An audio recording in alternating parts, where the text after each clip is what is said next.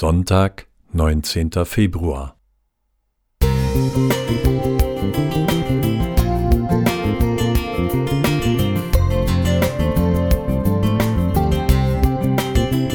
Ein kleiner Lichtblick für den Tag.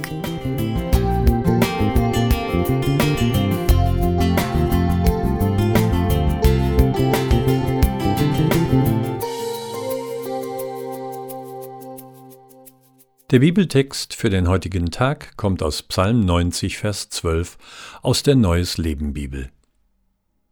Lehre uns, unsere Zeit zu nutzen, damit wir weise werden. Was würde ich tun, wenn ich nur noch einen Tag zu leben hätte?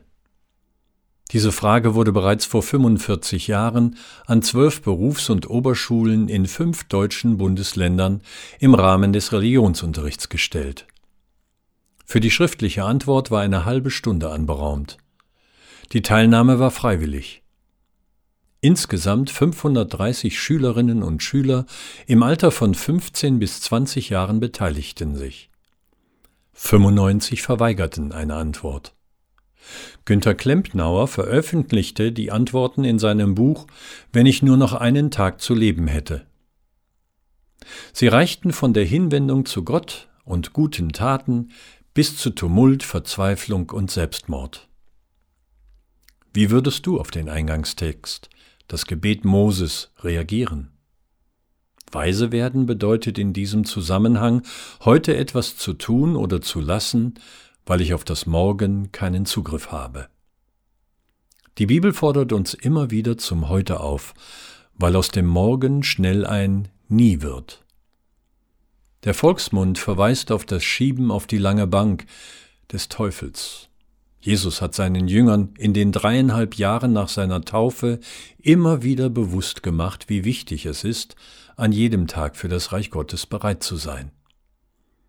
Seit meiner Jugendzeit hat mich Jesu Begegnung mit dem reichen Jüngling immer wieder sehr nachdenklich gemacht.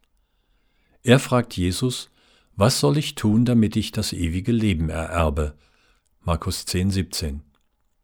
Am Ende fordert Jesus ihn auf, verkaufe alles, was du hast und gib's den Armen. Und komm, folge mir nach. Er wurde betrübt und ging traurig davon.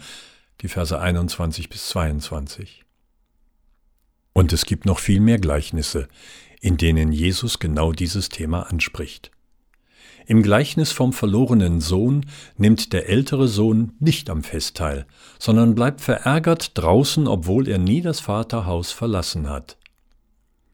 Alle zehn Jungfrauen warten auf das Kommen des Bräutigams und schlafen ein. Doch fünf haben keine Ölreserven für die Lampen dabei, im Glauben, ihr Öl reiche aus. Sie versäumen schließlich die Teilnahme am Hochzeitsfest.